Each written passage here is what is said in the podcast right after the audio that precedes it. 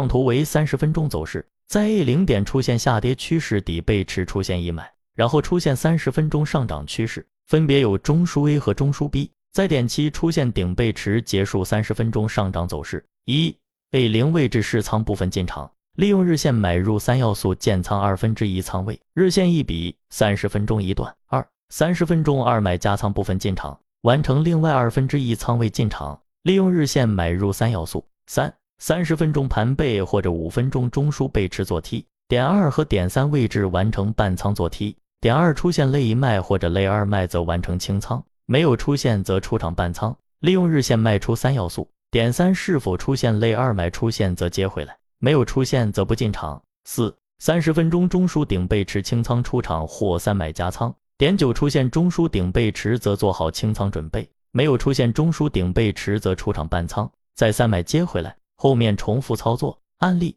三十分钟盘整下跌，买入条件一；三十分钟盘整下跌，中枢出现盘整背驰；二；三十分钟底分型三，离开段 B 内部五分钟完成走势类型。两中枢下跌可靠性更强，一中枢下跌最好在五分钟二买进场。三十分钟下跌，买入条件一；三十分钟盘整下跌，中枢出现盘整背驰；二；三十分钟底分型三。离开段 B 内部五分钟完成走势类型，两中枢下跌可靠性更强，一中枢下跌最好在五分钟二买进场，从低点开始算起出现五个交易日以上的反弹，然后经过五个交易日以上的下跌，再经过五个交易日以上的反弹，如果第二轮上涨突破前一轮的新高，同时 MACD 指标回归零轴以上，并且没有背离，反转形态可能会成立，接下来回调就是买入机会，回调走势较弱。后面的涨势就会越强。如果是盘整的方式代替回调，肯定是牛股。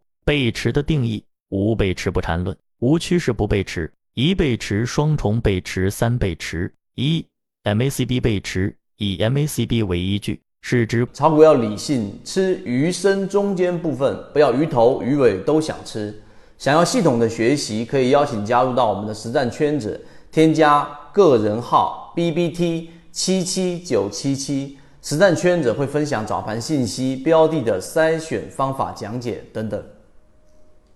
股价创了新低，但是 MACD 的绿柱比较上一个低点却短。二中枢背驰，按照缠论的理解，这个背驰是三个背驰中最有意义的，是指中枢的离开段和进入段进行比较出现背驰。比较依据主要是比较对应 MACD 绿柱或红柱面积。三盘背，中枢中的下上下三比力度比较。第二个下低点低于第一个下，但是 MACD 面积小于前者，构成盘背，和 MACD 背驰相似。MACD 背驰一快慢线，股价创了新低，但是对应的快慢线低点却高于前期低点。二 MACD 柱的高度或者面积，股价创了新低，但是绿柱高度变短，股价创了新低，但是对应的快慢线低点却高于前期低点。三 MACD 柱开始变短，股价继续下跌。但是 MACB 柱却开始变短，也就是 MACB 绿柱开始向上，开始缩短的第一根绿柱，往往认为是最佳底背驰买入点。